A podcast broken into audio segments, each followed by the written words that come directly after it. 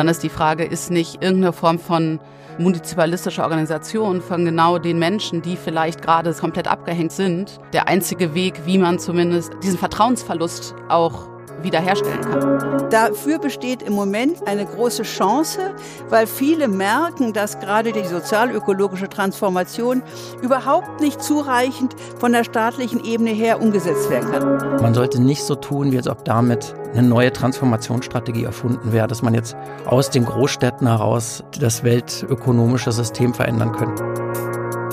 Transit Talk, der Podcast des Instituts Solidarische Moderne.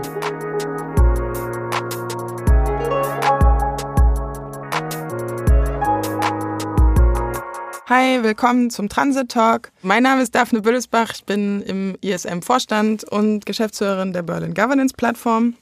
Wir sprechen heute über Transformationsprojekte auf lokaler Ebene und municipalistische Bewegungen. Darüber spreche ich mit Raul Selig. Er ist Politikwissenschaftler und beschäftigt sich seit langer Zeit mit Municipalismus in Spanien und Lateinamerika. Mit Gesine Schwan, der Mitgründerin und Präsidentin der Berlin Governance Plattform und mit Lisa Jaspers, die Sprecherin des AK Municipalismus hier in Berlin. Schön, dass ihr alle da seid. Ich würde euch drei bitten, ähm, euch auch nochmal selber vorzustellen und vor allem auch eure Perspektive einzubringen. Wie ist eigentlich euer Blickwinkel auf dieses Thema und wie kommt ihr zu diesem Thema? Ich würde gerne mit dir anfangen, Lisa. Ähm, ja, ich habe eigentlich nicht wirklich, also außer dass ich auch Politikwissenschaftlerin bin, hier am USI in Berlin studiert habe vor langer Zeit, ähm, komme ich eigentlich gar nicht aus der aktiven Politik und auch nicht unbedingt aus der Stadtpolitik.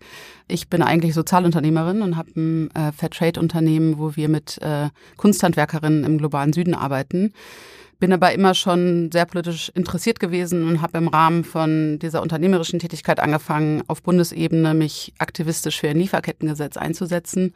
Habe da auch äh, sehr viele, sehr prägende Erfahrungen in Bezug auf Parteipolitik und auch äh, die Interessensvertretungen äh, und auch Nichtvertretungen teilweise gemacht und bin aber sozusagen parallel immer schon wieder auch in Berlin, also ich bin seit 20 Jahren in Berlin, ich komme eigentlich aus dem Ruhrpott, ähm, immer mal wieder auch in stadtpolitische, stadtpolitisch eingetaucht, war vor langer Zeit auch mal ähm, bei den Grünen äh, in Friedrichshain-Kreuzberg aktiv und habe aber für mich immer wieder so die Grenzen meiner Vorstellung darin gefunden, wie ja, wie Parteipolitik heute funktioniert, was das mit Menschen macht, was das mit der Stadt macht und bin dann über einen gemeinsamen Freund, äh, Xavi, der Barcelona in Comú auch äh, mitgestaltet hat, also das äh, bekannteste, ich weiß gar nicht bekannteste, aber wahrscheinlich bekannteste äh, municipalistische ähm, Bündnis oder municipalistische Bewegung in Europa. Und der hat eigentlich so ein bisschen, ja, der hat immer wieder von, von dem erzählt, was sie in Barcelona gemacht haben und hat auch, glaube ich, über die Jahre immer mal wieder ähm, auch in Berlin Kontakte zusammengebracht, ähm, weil er, glaube ich, auch dachte, Berlin wäre eigentlich die perfekte Stadt für Munizipalismus. Und genau, und vor zwei Jahren hat dieser Versuch dann äh, gefruchtet. Es war äh, mitten in der Pandemie. Wir haben irgendwie äh, alle in, äh, ja, aus unseren Wohnungen per Zoom angefangen, uns kennenzulernen. Es ist eine Gruppe mit sehr, sehr unterschiedlichen Menschen, teilweise, ähm, ja, vor allen Dingen viele Menschen, die seit vieler, vielen, vielen Jahren stadtpolitisch in Berlin aktiv sind. Ich würde schon sagen, ein relativ starker Housing-Fokus, aber auch Leute aus anderen Bereichen und haben so angefangen, eigentlich erstmal mit einer ganz zaghaften Beziehungsarbeit, würde ich jetzt das mal nennen, ähm, erstmal überhaupt uns kennenzulernen und auch so ein bisschen abzuklopfen, wie ähm, ja, wie könnte sowas in Berlin auch aussehen? Und äh, vielleicht ein kleiner Disclaimer jetzt schon, das wissen wir immer noch nicht. Aber ähm, ich glaube, dass das gerade das Schöne auch am Munizipalismus ist, dass es was ist, was sich organisch entwickelt und was äh, nicht äh, orchestriert wird, sondern was im Endeffekt eher eine Haltung als jetzt ein konkretes Konzept oder eine Ausformung sein muss. Und ja, jetzt sind wir gerade natürlich in der ganz spannenden Situation, aber da gehen wir gleich nochmal drauf ein, äh, mit unserer aktuellen Berliner Regierung. Ähm, nichtsdestotrotz, genau, ist das äh, für mich sozusagen eins der wenigen politischen Projekte, die mir aktuell Hoffnung bringt. Also wirklich auch über andere systemische Formen der politischen Partizipation und Mitgestaltung ähm, nicht nur nachzudenken, sondern das auch irgendwie mit Leben zu befüllen. Und genau, das so bin ich beim AK gelandet und ähm, ja, bin total inspiriert, aber auch enorm herausgefordert und überfordert. Wie immer. Ja, danke, Lisa. äh, wir beide kennen uns auch über den AK-Munizipalismus, habe ich vorhin noch nicht erwähnt, aber ja, danke für den Einstieg. Dann würde ich an dich übergeben, Gesine. Ja, das Gemeinsame, das ich mit meiner Vorrednerin habe, ist das Otto-Suhr-Institut an der Freien Universität Berlin. Da habe ich sehr lange unterrichtet, von 1971 bis 1999, eine lange Strecke. Und das war politische Theorie. Und von meiner Biografie her war ich mein Leben lang interessiert daran, äh, geboren 1943, äh, Demokratie so gut es geht zu sichern, zu entwickeln, äh, lebendig zu machen. Das ist eine Art Lebensthema von mir vor dem Hintergrund des Nationalsozialismus. Und nun sind wir in der Gegenwart mit unserer Art von Demokratie, die der Verfassung nach eine repräsentative Demokratie ist, in einer Situation, wo sie aus verschiedenen Gründen geschwächt ist. Äh, es gibt viele, die sie unzufrieden ansehen, weil sie auch in der Tat Defizite hat. Zum einen kann sie nicht mehr wie früher als Nationalstaat nach dem Zweiten Weltkrieg relativ unbefangen Politik machen, sondern die nationalen repräsentativen Demokratien sind eingebettet in internationale Netzwerke. Das wollen wir auch so. Aber das heißt natürlich, dass die Reichweite nicht mehr so äh, autonom oder souverän ist wie in früheren Zeiten. Außerdem vor allen Dingen sind die Nationalstaaten nicht mehr so souverän gegenüber der Bewegungsfreiheit der Wirtschaft sehr schnell Grenzen überschreiten kann und damit sich auch Einflussnahmen und Regulatorien des nationalen Staats, zum Beispiel zugunsten von sozialer Sicherheit oder rechten Arbeitslöhne, was auch immer, entziehen kann. Und außerdem äh, haben Bürgerinnen und Bürger den Eindruck, dass sie gar nicht mehr mitwirken können, dass sie nicht, dass ihre Meinung nicht gefragt ist. Und das heißt, dass auf längere Sicht sie diese repräsentative Demokratie ihre Unterstützung verliert. Äh, das finde ich aber problematisch, denn ich sehe kein alternatives Modell, weder die direkte Demokratie noch die Expertokratie. Beide Formen haben einer gerade jüngsten Umfrage äh, der Ebert Stiftung entsprechend äh, mehr Anhänger als die repräsentative Demokratie und das muss einem natürlich zu denken geben. Äh, ich glaube, dass die repräsentative Demokratie viele Defizite hatte, auch die der, hat auch die der Repräsentation im Parlament, aber dass sie die einzige ist, die wirklich der Komplexität unserer Politik und dem Bedürfnis nach einem Gemeinwohl entspricht. Und deswegen muss man nach Wegen suchen, sie zu verbessern. Und damit ich jetzt keine Vorlesung halte, höre ich jetzt auf. Ja, vielen Dank, Gesine. Dann noch an dich, Raoul. Was ist dein Zugang zum Thema Munizipalismus? Ja, also vielleicht erstmal, ich selber habe zwar auch mal am Otto-Suhr-Institut Politik studiert, aber mich in erster Linie eigentlich dann viele Jahre als Teil von internationalistischen Bewegungen begriffen, habe auch lange in Lateinamerika gelebt und ähm, in spanischen Staat dann eben schon sehr früh, die Diskussion gibt es ja schon seit den 90er Jahren, diese Debatte um Municipalismus verfolgt. Ich würde da vielleicht ganz gerne schon gleich inhaltlich einsteigen, wenn ich darf, weil ich glaube, dass ganz wichtig ist, dass man begreift, dass hier völlig unterschiedliche Sachen unter dem gleichen Begriff diskutiert werden und das ist, glaube ich, nicht so richtig hilfreich. Der Begriff des Munizipalsozialismus, der ist eigentlich ein Begriff gewesen, um äh, Ende 19. Jahrhundert, der beschreibt einen Prozess Ende des 19. Jahrhunderts, dass es eine ähm, städtische Infrastrukturpolitik gab. Also dass es ähm, ähm, öffentliche Einrichtungen, Wasserversorgung, Müllabfuhr und so weiter äh, installiert wurde. Und das ist nicht unbedingt von Linken nur vorangetrieben worden. Also auch äh, österreichische Christsoziale haben das gemacht, also auch durchaus als konterrevolutionäre Maßnahme oder auch einfach als eine Frage der Volksgesundheit. Und aus dieser Linie, sagen wir mal, progressiver dem Gemeinwohl verpflichteter Kommunalpolitik äh, gab es dann auch natürlich eine ganze Reihe so Erfahrungen wie zum Beispiel Greater London Council, also die Labour-Regierung. Labour war ja eine Zeit lang deutlich linker als heute äh, in London, wo man eben sich auch so ein bisschen als Gegenregierung verstanden hat und auch so versucht hat, aus der Kommunalpolitik Gegenpolitik zu den Tories zu machen. Ähm, und äh, eine ganz andere Debatte, die damit, äh, glaube ich, wenig zu tun hat, ist diese Frage aus dem Munizipalismus, aus dem spanischsprachigen Raum.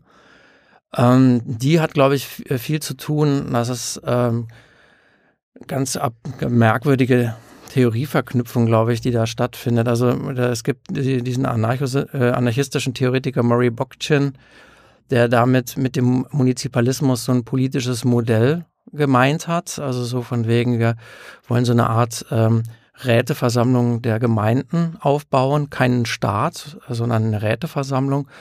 Und äh, die Kurden oder der Kurdenvorsitzende, der Vorsitzende der PKK im Gefängnis hat, dem er eigentlich früher also Marxist-Leninist war, dann irgendwann auch so eine interessante anarchistische Wende hingelegt, die die kurdische Bewegung, die ja keinen eigenen Staat hat und irgendwann auch gesagt hat, sie wollen gar keinen eigenen Staat mehr gründen, äh, gesagt, okay, wir setzen jetzt auch auf so ein Konzept, dass sich sozusagen Gemeinden selbst regieren und man versucht Transformation in den Gemeinden zu machen. Und im spanischen Staat wiederum war das eine ganz ähnliche Diskussion ursprünglich. Da erinnern sich die Leute in Barcelona, glaube ich, nicht dran, aber das ist tatsächlich so gewesen, dass es aus den Unabhängigkeitsbewegungen kam und auch aus einer gemeinsamen Diskussion mit kurdischen Linken, dass sie gesagt haben, wir haben keinen eigenen Staat, wir haben auch keine Chance, auf kürzere Sicht einen eigenen Staat zu gründen, aber wir können versuchen, für Baskenland und Katalonien waren die Diskussionen äh, nationalstaatsübergreifend ähm, sozusagen ein Parlament der Gemeindeversammlung aufzubauen. Die Basken haben das Ende 1998 angefangen. Und sowas ähnliches ist in Katalonien auch entstanden. Also wenn man sagt, man hat keinen eigenen Staat, also äh, man hat auch keine großen Zukunftsperspektiven innerhalb dieser Verfassung. Also versucht man äh, in bestehenden Institutionen sowas aufzubauen wie Gegenmacht. Und in Katalonien gab es eben schon auch seit den 90er Jahren ebenso äh, lokale ähm, Listen, kommunale Listen, die relativ systemradikal eigentlich auch waren. Und als die Krise des spanischen Parteiensystems dann so ausgebrochen ist mit der Immobilienkrise, wurde das in einzelnen Großstädten aufgegriffen. Und dann sind viele Leute dazugekommen, die diese sozusagen Vorgeschichte sich nicht für, besonders für interessiert haben. Barcelona, Madrid, Saragossa, Cadiz, also in fast allen Städten äh, Spaniens äh, gab es solche Listen die dann sozusagen alles äh, Linke und Progressive versucht haben zu verbinden ähm, und sehr aus so einer Bürgerbewegungsperspektive auch argumentiert haben. Und in den Städten, die ich genannt habe, gab es eben dann auch Stadtregierungen, auch in Galizien in einigen Städten. Und die sind aber eigentlich überall wieder abgewählt worden. Einzige Ausnahmen in den größeren Städten sind Cadiz und eben Barcelona, wobei man Barcelona sagen muss, auch schon sehr schnell dann eigentlich ganz klassische Parteienpolitik gemacht und ich glaube, also äh, Bündnisse mit der Sozialdemokratie und im Fall von Barcelona sogar mit einer Rechtspartei. Ähm, und äh, ich glaube, da sieht man, dass das dieses, äh, diese Vorstellung, dass man ähm, mit den bestehenden Verhältnissen so radikal brechen kann, hat sich eigentlich nicht erfüllt. Ich glaube, dass das eigentlich ganz klassische linke Kommunalpolitik ist, die da gemacht wird, mit ihren Schwächen und Stärken, also sehr begrenzt, was wirklich möglich ist, aber jetzt auch nicht sinnlos. Aber ich finde, so sollte man über das reden, was es heute an munizipalistischen Listen noch gibt. Also ich glaube, dass in die Stadtregierung in Barcelona ist für mich kein Leuchtturm mehr. Am Anfang hatte ich da sehr große äh, Hoffnung drin, weil ich auch so den Eindruck hatte, dass diese neuen Bewegungen im spanischen Staat auch die Energie haben, so bestehende Parteien und Institutionen hinwegzufegen und was Neues zu formieren. Aber der Anpassungsprozess an die Logik normaler Regierungspolitik war dann wirklich sehr schnell und man muss auch sagen, das ist auch nicht wirklich demokratischer als klassische Parteien. Also ich bin dann auch ein bisschen versöhnt gewesen mit Parteipolitik, als ich diese Erfahrung so ein bisschen beobachtet habe. Und ähm, genau, also ich finde, man ähm, sollte, wenn man jetzt sagt Munizipalismus, sollte man sehr genau so nochmal äh, den Kontext deutlich machen, was man gerade meint, weil wirklich sehr unterschiedliche Sachen so im Kopf rumspringen. Und ich glaube, ein äh, großer theoretischer Irrtum war, dass mit der Globalisierungsdebatte so eine Vorstellung gab, wir brauchen eigentlich gar nicht mehr so viel über Staaten reden, weil die Staaten sehr starken Bedeutungsverlust haben. Und jetzt stellen wir eigentlich fest, also das stimmt einerseits natürlich, Sozial, der Sozialstaat hat dann Bedeutung verloren, leider. Aber ähm, die Nationalstaaten sind natürlich, sieht man ja gerade in der geopolitischen Neuformierung, nach wie vor der zentrale Ort, wo sich Macht im Kapitalismus organisiert. Und wenn man sich entscheidet, das da nicht zu machen, dann ist das kein Ausdruck von Stärke, sondern Ausdruck von Schwäche. Also, dass man das machen kann, wie zum Beispiel in Barcelona, dass man sagt, äh, Landesregierung können wir eh nicht stellen, können wir wenigstens versuchen, in der Gemeinde was Sinnvolles zu machen. Das ist sicherlich eine gute Idee. Aber man sollte nicht so tun, wie als ob damit äh, eine neue Transformationsstrategie erfunden wäre, dass man jetzt aus den Großstädten heraus äh, das weltökonomische System verändern können. Das wird mit Sicherheit nicht passieren. Mhm. Also meine Wahrnehmung war auch, dass dieses Versprechen durchaus mal da war oder wie du es auch selber gesagt hast, diese Hoffnung gab es, als, äh, als Barcelona oder Ada Colau äh, Bürgermeisterin von Barcelona wurde. Es gibt ja noch, also zumindest nennt sie sich eine munizipalistische Regierung auch in Zagreb, die vielleicht auch noch spannend ist zu erwähnen. Ich weiß nicht, ob du sie besser kennst, aber tatsächlich wäre meine nächste Frage auch gewesen, was siehst du heute noch als eigentlich das Versprechen von Munizipalismus? Du siehst es jetzt eher vielleicht als gescheitert eigentlich.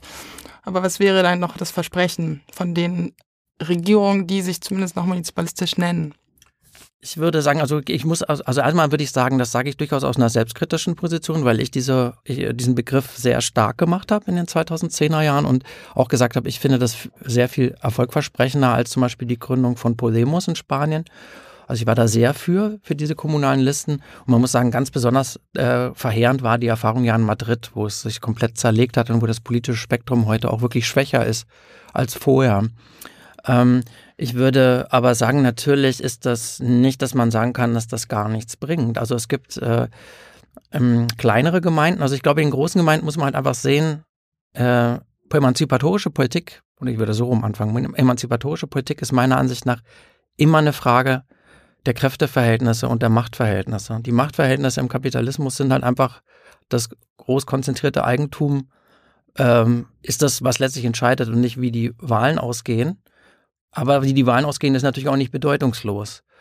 Und in den großen Gemeinden ist es sehr viel schwieriger, mit einer, selbst wenn man eine solide parlamentarische Mehrheit hat, was zu machen. Das hat man in Barcelona gesehen. Die hatten ja am Anfang eine ganz gute Mehrheit und hatten trotzdem enorme Schwierigkeiten gegen die Tourismuslobby und also kann man sich ja vorstellen, das hat einen Milliardenetat, eine Stadt wie Barcelona. Also da was äh, zu machen, das war einfach schwierig. Aber in den kleineren Gemeinden rundherum kann man das schon viel ganz anders beobachten. Da ist es nämlich tatsächlich so, dass auch einige wichtige Sachen auf den Weg gebracht worden sind. Und auch selbst auf der Ebene von Barcelona, wir meinen jetzt mal, die Verkehrspolitik ist so das Sichtbarste, aber was ja vielleicht viel interessanter ist, wieder die Rekommunalisierung von Wasser.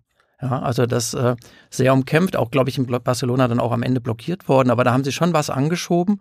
Das sind auch Sachen, die man nicht geringschätzen sollte, dass man äh, die Privatisierungswelle irgendwie versucht zu stoppen. Aber, und das sollte man auf allen Ebenen, also da auf europäischer, nationaler, regionaler und kommunaler, also da, wo es halt geht, für äh, öffentliche Grundstrukturen kämpfen. Das finde ich auch sinnvoll. Ich würde auch sagen, in den mittleren Gemeinden gibt es da eine ganze Menge wirklich interessante Erfahrungen. Also äh, ich ähm, bin zum Beispiel auch mal mit Bildungsreisen viel im Baskenland. Sehr interessant. Da wird nämlich tatsächlich auch eine alternative Wirtschaftspolitik versucht. Äh, das heißt, die versuchen also sowas wie ähm, äh, äh eben äh, Gemeindeparks, also öffentliche äh, Wirtschaftsparks, ähm, also eine, eine städtische Politik der Wirtschaftsförderung zu machen, die Genossenschaften stärkt. Also die sowas wie Allmende und Genossenschaften stärkt. Barcelona gibt es auch bisschen natürlich ab kleiner, aber die, die Projekte sind beeindruckend. Also es gibt in Barcelona ein großes Nachbarschaftszentrum, wo sich eben so Genossenschaften und auch die äh, konzentrieren und wo eben auch die Förder, die, der Neuaufbau von Genossenschaften gefördert wird. Und das finde ich schon sehr bemerkenswert, dass man aus Stadtgemeinden auch eine Wirtschaft, eine alternative Wirtschaftspolitik denken kann.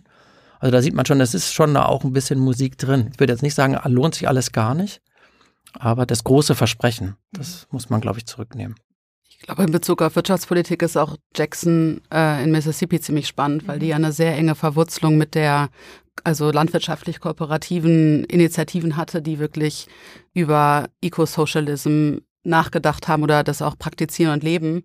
Und da diese Bewegung aus einer, aus einer Ecke kam von Menschen, die halt extrem marginalisiert und unterdrückt waren und sich über eine sozusagen ökonomische Selbstständigkeit und Selbstbestimmung heraus dann auch politisch sozusagen organisiert haben und am Endeffekt dann mit einer unglaublichen Mehrheit auch die Stadt äh, sozusagen zurückgeholt haben. Natürlich in einem miserablen Zustand, wie wir als alle mittlerweile hoch und runter mitbekommen haben in Bezug auf die Wasserkrise dort. Aber ähm, aber vielleicht nur ganz kurz einhakend und ich glaube, ich, äh, also ich glaube, du bist äh, zehnmal größerer Experte, Raoul, als ich in Bezug auf Munizipalismus in die Geschichte.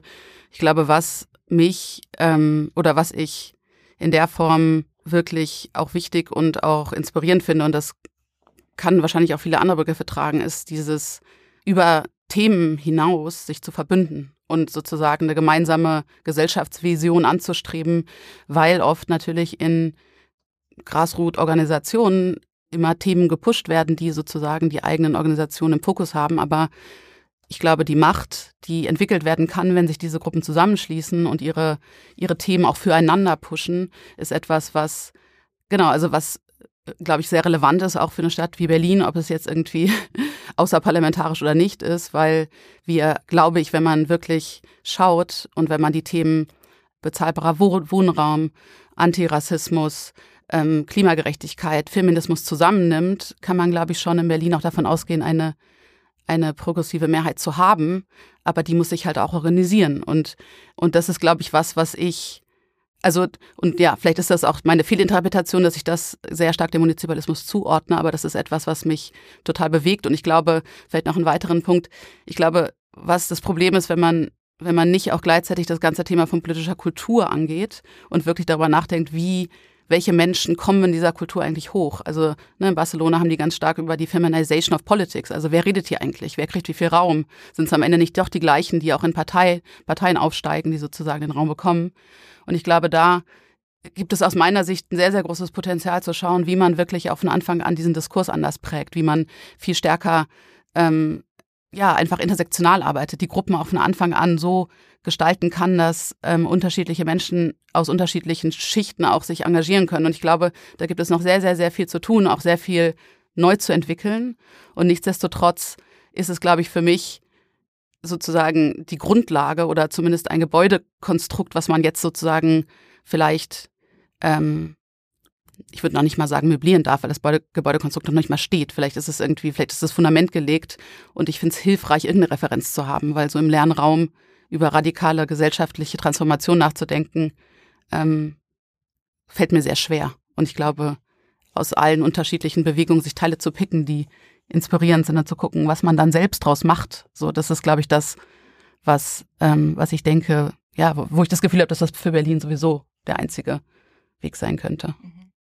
Ich will gleich auch nochmal fragen, ähm, genau, warum vielleicht Xavi auch sagte, warum ist Berlin die perfekte Stadt für Municipalismus? Aber Gesine, wie blickst du auf dieses Bedürfnis, sich anders oder neu zu organisieren und, ähm, und auf dieses Thema, ja, diesen Bedarf der, der lokalen Organisation? Ähm, ich selbst glaube, dass es Konvergenzen gibt zwischen dem, was da äh, auch in bewundernswerter Selbstkritik vorgetragen worden ist und dem, was ich mehr anstrebe, nämlich zwar schon eine Stärkung der Bürgerkompetenz, durchaus auch mit einem anarchistischen Element, das da sagt, die Vernetzung von Städten und Gemeinden nicht nur innerhalb von Nationalstaaten, sondern über Kontinente hinweg global, wird in meiner Sicht ein Organisationsprinzip der zukünftigen Politik sein, das parallel zu den bisherigen Aufbau, Nationalstaat, dann internationale Zusammenschlüsse und so weiter, äh, stärker wird und insofern auch in dem Maße, wie Nationalstaaten ihre Funktion nicht mehr ausüben können, äh, den Nationalstaat systemisch partiell überwinden. Und zwar dadurch, dass zum Beispiel das, was hier am Anfang im Mittelpunkt stand, die Überwindung des ökonomischen kapitalistischen Systems, natürlich von den Kommunen aus nicht geschehen kann. Aber in dem Maße, wie das, was ich mir vorstelle bei dieser kommunalen Beteiligung, das will ich gleich erklären, äh, stattfindet, die Logik kapitalistischer äh, Akkumulation und auch dann Investition, auch Instrumentalisierung von Menschen, das gehört ja zum Kapitalismus, wie diese Logik langsam durchbrochen werden kann zugunsten von Gemeinwohl. Das ist meine Idee. Was ich da mir vorstelle, ist, dass wir eine Ebene brauchen, äh, auf der kommunalen Ebene zunächst mal, weil es da am besten überprüfbar und am handgreiflichsten ist, wo die unterschiedlichen Interessen miteinander direkt in die Auseinandersetzung gehen und nicht gleich ins Parlament, wo diese Auseinandersetzung nicht mehr stattfindet. Ich weiß nicht, ob sie in einem Parlament der Kommunen und der Städte stattfinden würde, aber jedenfalls in dem, was wir bisher aus dem Nationalstaat kennen, findet es nicht statt. Das heißt, wir müssen auf der Ebene der Gesellschaft und hier zunächst auf der Ebene der Kommune. Ich glaube aber, dass wir das auch auf der äh, landes- und nationalstaatlichen Ebene können, die unterschiedlichen Interessen miteinander konfrontieren, und zwar unter der, dem Aspekt der Legitimation. Da übernehme ich diese Idee von Habermas der verallgemeinerbaren Interessen. Das heißt, wenn die Arbeitgeber sagen, sie dürfen keine Steuern erhöhen, weil dann alle äh, Steuern verschwinden, kann man das mal in so einem geschützten Raum prüfen und wird dann schnell feststellen, dass das ein ideologisches äh, Argument ist und kein echtes tragendes. Das heißt, die Grundidee ist bei mir, auf der zunächst lokalen, überschaubaren, aber auch auf den nächsten Ebenen die Gesellschaft miteinander in Konfrontation oder in Auseinandersetzung zu bringen und so zu versuchen, ob man einen Grundkonsens der Berufung auf der gemeinsamen Berufung auf gemeinsame Werte oder gemeinsame Ziele finden kann, von der aus dann eine rationalere, gemeinwohlorientierte politische Entscheidung auch in den Parlamenten und so weiter stattfinden kann. Wenn wir das schaffen, dass Bürgerinnen und Bürger wieder selbstständig mit diskutieren und dann auch Empfehlungen ausarbeiten für die dann folgenden parlamentarischen Gremien. Und wenn sie das zusammen mit den Gewählten tun, dann besteht eine Chance, dass Bürgerinnen und Bürger wirksam nicht nur so akklamatorisch oder für eine Information oder mal so ein bisschen mobilisiert zu einem punktuellen Thema, sondern wirksam ihre äh, äh, Lebensorte, ihre Gemeinden, ihre Städte äh, mitgestalten, nie alleine, wir sind ja nun mal viele zusammen mitgestalten und dadurch, dass sie das zusammen mit den Gewählten tun, ist eine Chance, dass diese sehr sorgfältig vorbereitete, argumentative, deliberative äh, Gestaltung der Zukunft auch in den legitimatorischen Gestaltungsraum von dann zunächst äh, äh, kommunalen äh, Parlamenten und dann eventuell auch weiteren eingeht. Und ich glaube, in dem Maße, wie man Partizipation Partizipation, Gestaltung und auch vernetzte Gestaltung auf der kommunalen Ebene äh, voranbringt. In dem Maße werden zumindest überflüssige Verkrustungen etatistischer Gebilde überflüssig.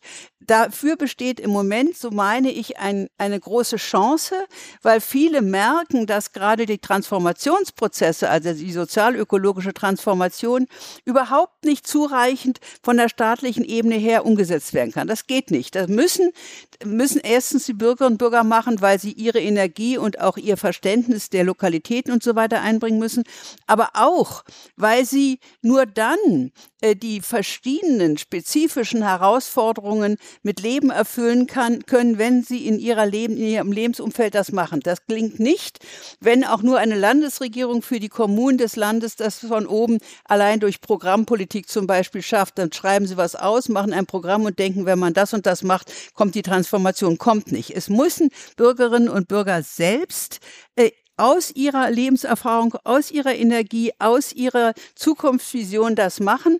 Und da gibt es dann Berührungspunkte. Aber wie gesagt, die Idee, da kommt natürlich auch Genossenschaften rein, da kommt auch die Frage, wie Partizipation mit neuen Eigentumsformen nicht nur bei Genossenschaften vielleicht auch, aber zum Beispiel bei diesen ganzen Fragen, wie gemeindet man Trassen ein und Windmühlen und sonst was alles.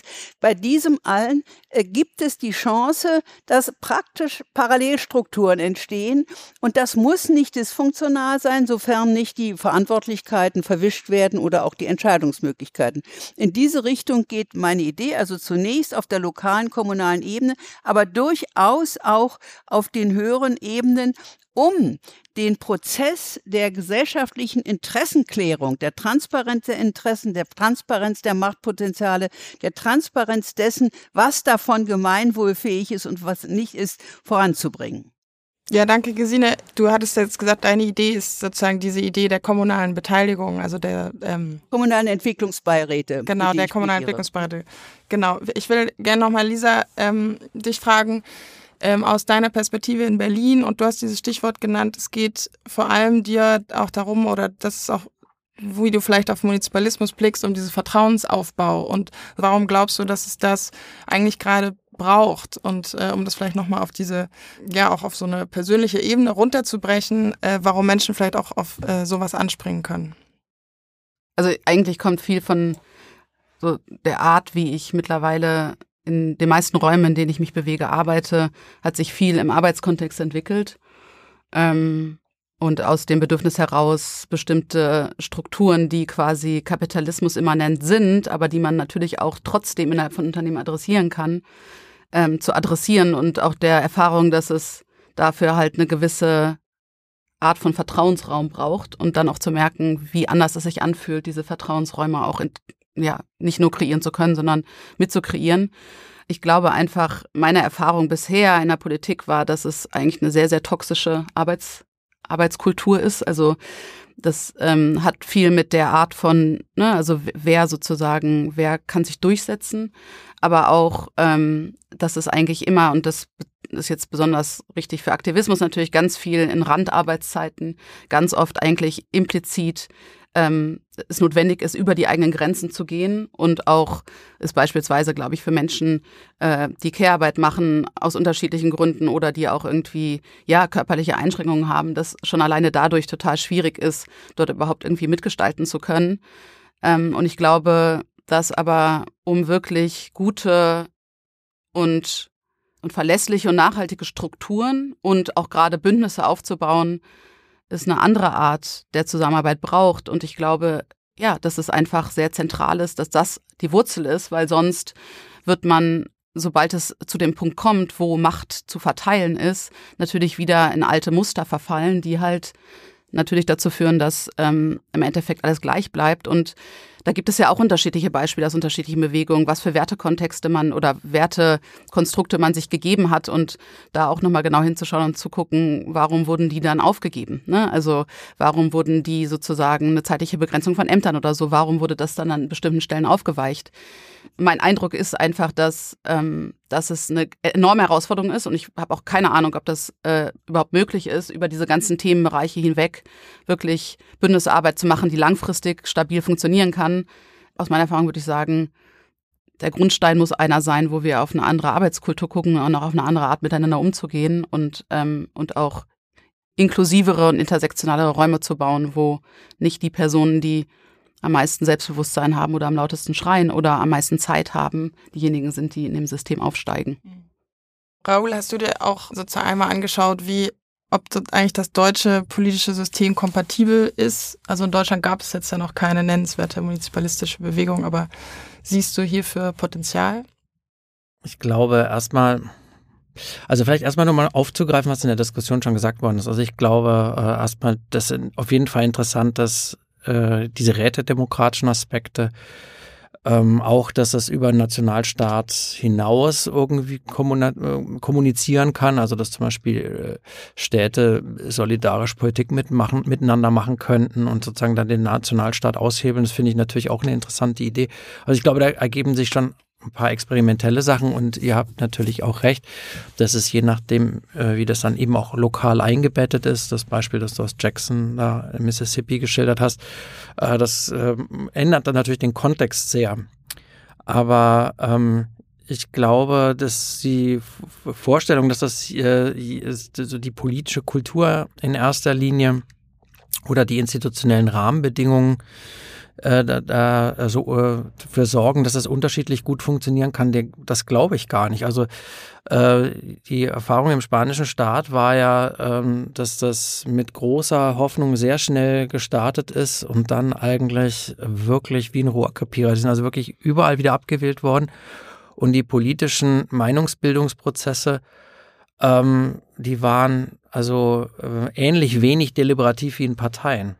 Und damit ist jetzt nicht gesagt, dass nichts anderes möglich wäre, sondern es ist halt äh, die Erfahrung zum Beispiel, ich kenne Gemeinden, wo zum Beispiel die Gemeinderäte äh, ähm, auf offenen Vollversammlungen mit den Bürgern sich haben mandatieren lassen, wie sie abstimmen sollen. Also äh, wo wirklich sowas wie eine Bürgerpartizipation nicht nur Teilnahme war, sondern wirklich der Deliberationsprozess war rausgelagert aus der Stadtverwaltung in die Vollversammlung der Nachbarschaften. Und das ist, kann man sich ja vorstellen, dass das natürlich ähm, nicht bei einer Millionenstadt funktioniert, aber mit einer Stadt mit 50.000 Einwohnern kann es schon funktionieren. Und in kleineren Gemeinden gibt es wahrscheinlich auch in Deutschland irgendwo noch Erfahrungen, wo es sowas ähnliches gibt. Also ähm, das hat was natürlich auch was mit Größe zu tun. Ja, ähm, und äh, da war einmal die Erfahrung, dass das über einen Zeitraum ganz gut funktioniert hat, aber natürlich abbröckelt, kennt ja auch jeder. Also genau wie auf einer Genossenschaftsversammlung, irgendwann haben die Leute keine Lust mehr und finden es dann eigentlich auch ganz angenehm, wenn nicht ständig entschieden werden muss, sondern wenn ein paar Sachen auch einfach geregelt sind. Aber das viel größere Problem, ich glaube, die ganze Krise der Demokratie hat nichts damit zu tun, dass der Parlamentarismus so verbraucht wäre oder dass wir jetzt äh, mit den aleatorisch zusammengesetzten, also zufällig zusammengesetzten Bürgerräten alles neu erfinden könnten. Also das sind ja alles okay Diskussionen und okay äh, Erfahr Erfahrungen, die man auch berücksichtigen sollte. Aber die große Krise der liberalen Demokratie ist, dass der entscheidende Bereich eben überhaupt nicht demokratisch erfasst ist. Also das ist ja die alte Kritik des, der, der Rätedemokraten, dass sie sagen, der Arbeitsbereich, der Wirtschaftsbereich bleibt ausgeklammert. Und das hat sich natürlich nochmal dramatisch verschärft. Also das ist ja genau die Erfahrung, warum die Leute in den armen Vierteln immer weniger wählen. Das ist ja nicht, weil die äh, weniger gebildet wären, die sind halt vielleicht anders gebildet, sondern in erster Linie ist es, hat es mit einer ganz handfesten Erfahrung zu tun, dass es nämlich für sie ziemlich egal ist, wer regiert.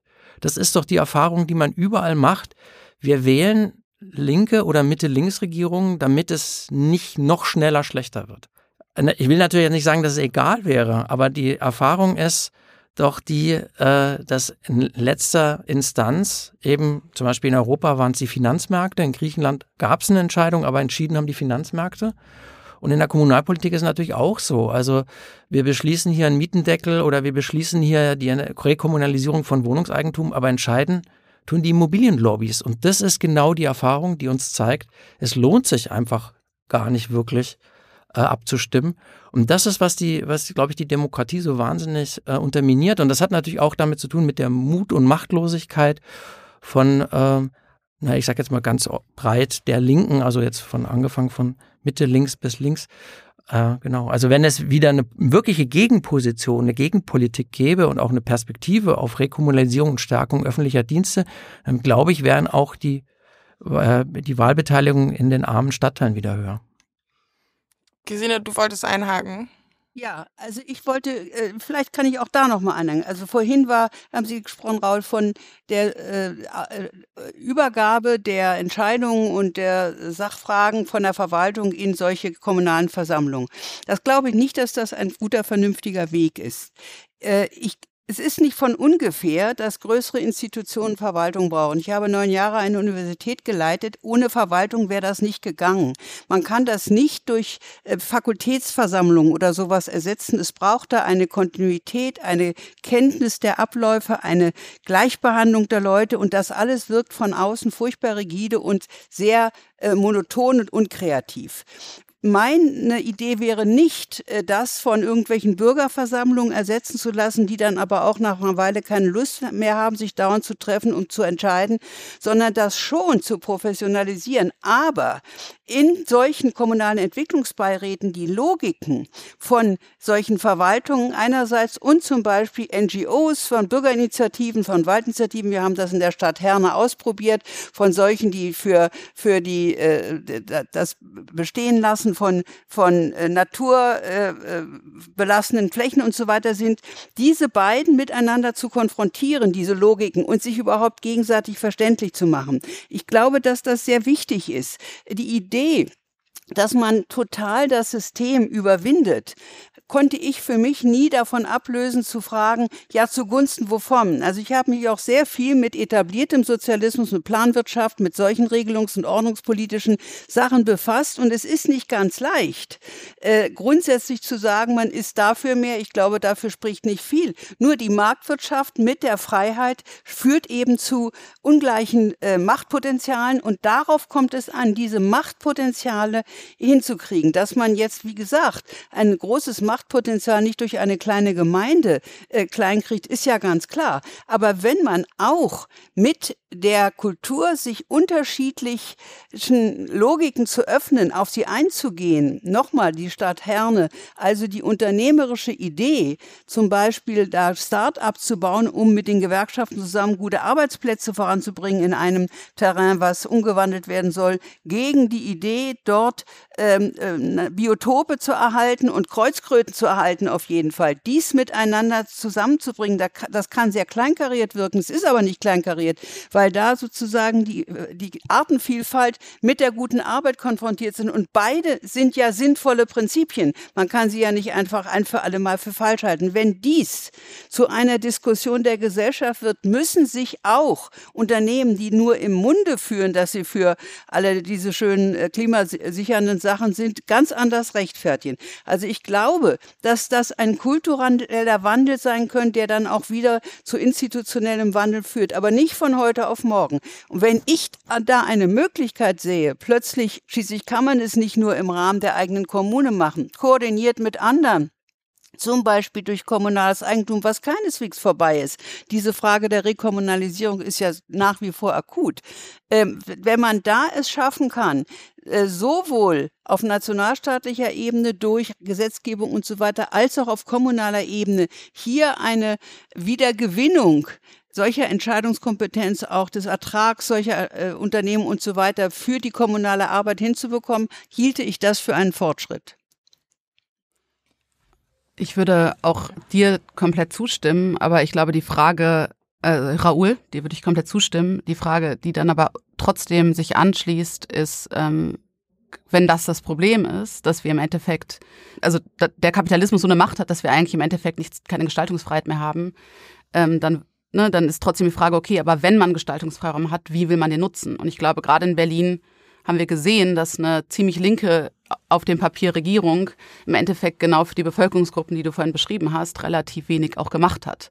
Und dann ist die Frage, ist nicht irgendeine Form von ähm, munizipalistischer Organisation von genau den Menschen, die vielleicht gerade sich komplett abgehängt fühlen oder nicht nur fühlen, sondern es sind, der einzige Weg, wie man zumindest diese Partizipations- oder diese, diesen Vertrauensverlust auch wiederherstellen kann. Also ich glaube, für mich wäre eher die Frage von, ja, es ist alles super unwahrscheinlich, dass man gegen so eine, vor allen Dingen zu dem jetzigen Zeitpunkt, wo die Übermacht so riesengroß ist, dass man kaum noch Spielraum hat, aber nichtsdestotrotz, wenn es eine politische Gegenbewegung gibt und Gestaltungsraum auch auf kommunaler Ebene, die es ja ganz klar gibt, ähm, wie man ja im, ne, durch Deutsche Wohnen enteignen und viele andere Initiativen gesehen hat, ähm, dann ist eher die Frage, finde ich, okay, was, was dann, also was, wenn nicht das sozusagen? Also, ähm, um das nochmal so äh, deutlich zu machen, also ich äh, nochmal vom Argument von Gesine Schwan, also äh, natürlich äh, habe ich, als ich das die, die Räteerfahrung oder diese rätedemokratische Erfahrung geschildert habe, genau das auch mit so einer Skepsis auch gemeint. Also daran sieht man ganz gut, Verwaltung und Bürokratie ähm, kann jetzt irgendwie auch ganz sinnvoll sein weil nicht jede rätedemokratische, eine, eine rätedemokratische Erfahrung, eine rätedemokratische äh, Institution äh, können für einen Zeitraum nur im enormer Puls sein, aber ob sie wirklich auf Dauer besser funktionieren, das müsste man in der Praxis herausfinden. Und ich glaube auch, also ich glaube, mein Argument war ja, man muss mit unterschiedlichen demokratischen Formen experimentieren und da offen sein. Und ich habe da gar nicht so ein festes Bild vor Augen. Aber ich habe eben gesagt, meiner Ansicht nach kommt die Krise der Demokratie von woanders her. Ähm, und ich bin auch einverstanden, dass der Staatssozialismus keine Alternative ist. Er ist ja, ähm, was weiß ich, auch eine, eine, eine zugespitzte Form der Fremdherrschaft eigentlich. Genau deswegen gab es ja die Suche nach neuen Formen und eben diese Idee zum Beispiel diese von äh, Bookchin, dass man eben über die Demokratie der Gemeinden nachdenkt, ist ja genau um den Staat die Staatserfahrung zu vermeiden. Aber also ich glaube, da gibt es, ähm, äh, da habe ich keine Lösung parat und meine, äh, meine Argumentation war jetzt auch nicht, dass wir dafür ein Modell sofort bräuchten, sondern mein Argument ist, äh, es war falsch zu glauben, dass der Munizipalismus jetzt sozusagen die strategische Antwort darauf wäre. Wir müssen erkennen, das Hauptproblem ist ein machtstrategisches Problem. Die Eigentumsverhältnisse sind in einer liberalen Gesellschaft das, was letztlich entscheidend ist. Und jeder, der soziale und demokratische Reformen machen will, muss sie gegen die bestehenden Eigentumsformen machen. Also damit heißt jetzt nicht, dass ich dafür bin, dass es überhaupt gar keine Unternehmerschaft mehr geben sollte. Aber äh, ich will damit sagen, das hochkonzentrierte Eigentum, die großen Fonds, die Großkonzerne, die sind unser Problem. Die sind unser Problem, warum wir keine Klimapolitik hinkriegen und die sind auch das Problem, warum es keine Rekommunalisierung von Wohnraum gibt. Die sind das Problem, warum es im Gesundheitswesen so aussieht, wie es aussieht, weil in unserer Gesellschaft alles entwert gesetzt wird und alles der Profitmaxim unterworfen ist. Und das müssen wir als zentrales gesellschaftliches äh, Problem wieder benennen. Das, der Punkt, die Arbeiterbewegung hat das 150 Jahre lang gemacht. Ähm, ich bin jetzt auch nicht irgendwie total begeistert von allem, was die Arbeiterbewegung gemacht hat. Zum Beispiel, dass sie keine Arbeiterinnenbewegung war und dass sie sehr weiß und deutsch war, finde ich jetzt nicht so überzeugend. Also ich, mir ist schon klar, dass das äh, nicht einfach geht, zurückzutreten äh, in, vor 150 Jahren. Aber was wir begreifen müssen, ist, wir müssen gegen die Tendenz, dass alles zur Ware gemacht wird, dass alles in Wert gesetzt wird, gegen die müssen wir ankämpfen. Und da ist, glaube ich, dann der Punkt, wo ich auch ganz an deiner Meinung bin. Ähm, Lisa? Alles, was uns hilft, dass Leute sich organisieren, um Sachen selbstbewusst wieder zu formulieren, ist gut. Also wenn das mit dem Ansatz, den du da vorschlägst, gelingt, dass Leute wirklich auch wieder Lust haben, sich politisch zu engagieren und auch wieder Konflikte zu führen, dann ist das richtig. Also alles, was ge gewerkschaftliche, betriebliche, soziale Kämpfe, Wohnungskämpfe reaktiviert, Umweltkämpfe reaktiviert, ist gut. Und natürlich gehört es dann auch dazu, dass man zwischen unterschiedlichen Interessen auch vermittelt. Also das Beispiel baue ich jetzt einen genossenschaftlichen oder gewerkschaftlichen Gewerbepark oder ist das ein äh, Biotop, dass man zwischen solchen unterschiedlichen Sachen irgendwie dann als Bewegung auch vermitteln muss, da bin ich auch wieder einverstanden. Nur ich glaube, man muss eben kapieren, dass das eine Gegenseite hat. Also ich glaube, wir brauchen schon auch was, wieder so eine Reaktivierung, wie so von einem antagonistischen Verständnis zu begreifen. Unser zentrales Problem ist, dass in unserer Gesellschaft alles der Profitmaximierung dient und dass da ganz viel Dinge der öffentlichen Grundversorgung ja äh, durch Prinzip äh, ausgeschlossen sind. Und das, was wir noch nicht haben, also wir haben ja in Deutschland noch Sektoren der Grundversorgung, Bildung und Gesundheit, die noch äh, eben auch, merkt man ja, wenn man in Kolumbien gelebt hat, weiß man ja, wo der Unterschied ist zwischen einem Land, wo man kostenlos studieren kann, wo man das nicht kann. Also ich will das ja nicht wegreden, aber das sind Errungenschaften von 150 Jahren Kämpfen. Darüber brauchen wir Bewusstsein. Das ist gegen bestimmte Interessen durchgesetzt worden und es muss auch gegen bestimmte Interessen verteidigt werden. Und das gilt auch für die Stadt. Also wenn wir mit Deutsche Wohnen gewinnen wollen, dann müssen wir es gegen diese Immobilienlobbys durchsetzen und auch gegen die Leute in den Parteien, die da für die Lobbys arbeiten. Und da ist leider auch die SPD ein Teil davon. Wenn das nicht gelingt, geben wir dann auf oder suchen wir äh, Verfahren und Institutionen, in denen wir die in ihrer Macht einschränken. Das wäre meine Alternative dazu. Ja, ich glaube, der interessante Punkt ist tatsächlich, wie ähm, und das haben wir auch diskutiert jetzt hier, dass es eben unterschiedliche Ansätze braucht und das aber, was es eint, der Ansatz, dass wir, ähm, ja, dass wir Menschen in, diesen, in diesen Prozessen oder Verfahren irgendwie beteiligen, sie aktivieren, sie organisieren, um sozusagen irgendwie was Größeres auch zu erreichen zu können, Mehrheiten zu schaffen. Und das kann man auf unterschiedlichen Ebenen. Und Munizipalismus ist sozusagen eine Form, ja auch dieser Krise der Beteiligung zu begegnen. Und, äh, und du hast, äh, du hast es genannt, Gesine, eben der kommunalen Entwicklungsbeiräte auf, auf kommunaler Ebene, diese Interessenslobbys zusammenzubringen und dadurch eben diesen rationalen Konsens, ne, hast du es, glaube ich, vorhin genannt, äh, zu erreichen und Grundkonsens. Ähm, und mich würde vielleicht jetzt, um, um ähm, unser Gespräch auch zu einem Ende oder zum Abschluss zu bringen, nochmal einmal der Fokus auch auf Berlin, weil wir jetzt eine neue Regierung hier haben, eine rot-schwarze Regierung. Du hast es gerade auch kurz gesagt, Lisa, wir hatten in Berlin eigentlich diesen, ja, die Gründung dieses AK-Munizipalismus während einer rot-rot-grünen Regierung. Man könnte vielleicht sagen, nicht deswegen, sondern trotz. ähm, weil, weil viele Menschen in Berlin, wie du es gerade formuliert hast, ähm, sich äh, nicht von dieser Politik ähm, wahrgenommen gesehen haben ähm, und es irgendwie dieses Bedürfnis gab, soziale Bewegungen oder Menschen, die äh, aus der Housing-Szene, aber auch aus unterschiedlichen Bewegungen zusammenzukommen und zu sagen, wir wollen eigentlich eine andere Politik für diese Stadt. Ähm, und wir haben äh, eine sehr starke Bewegung gerade gesehen, äh, der Deutsche Wohnen und Eignen-Kampagne, die aber irgendwie vor einer Situation steht von Patt, dass es eigentlich hier kein, ähm, also kein politisches Handeln geben wird, äh, hin zu einer ähm, hin zu, hin zu einer Enteignung, vor allem nicht mit dieser Regierung, äh, die jetzt in Berlin gestartet ist. Deswegen, was, ähm, was wäre jetzt vielleicht, ähm, um auf Berlin zu schauen, die Perspektive? Ist es vielleicht eine gute Zeit jetzt in den nächsten drei Jahren für den Municipalismus in Berlin? Also ich würde sagen, ich, ich würde sagen, leider, leider ja. Also nicht, vielleicht auch zum Glück ja. Das ist schwer zu sagen. Ich meine, genau, also ich, da spreche ich sehr stark aus meiner eigenen Haltung. Ich meine, ich finde Munizipalismus spannend, weil es, weil es sozusagen ein anderes Narrativ erlaubt als das von Berufspolitikertum im klassischen Sinne, von KarrierepolitikerInnen und weil, ähm, weil das, glaube ich, eine andere Mitgestaltungsmöglichkeit erlaubt. Ähm, und deshalb haben wir uns ja auch schon unter R2G formiert, ähm, weil, glaube ich, auch viele Menschen in der Stadtgesellschaft und die politisch aktiv waren, auch enttäuscht davon waren, wie wenig passiert ist. Und von daher würde ich sagen, ähm, ist natürlich jetzt gerade die Situation, in der wir sind, dass eigentlich es sehr schwer vorstellbar ist, dass es in dreieinhalb Jahren wieder ein, eine, in Anführungsstrichen, linke Koalition mit der SPD geben könnte. Ich würde sagen, das ist jetzt gerade sehr unwahrscheinlich geworden.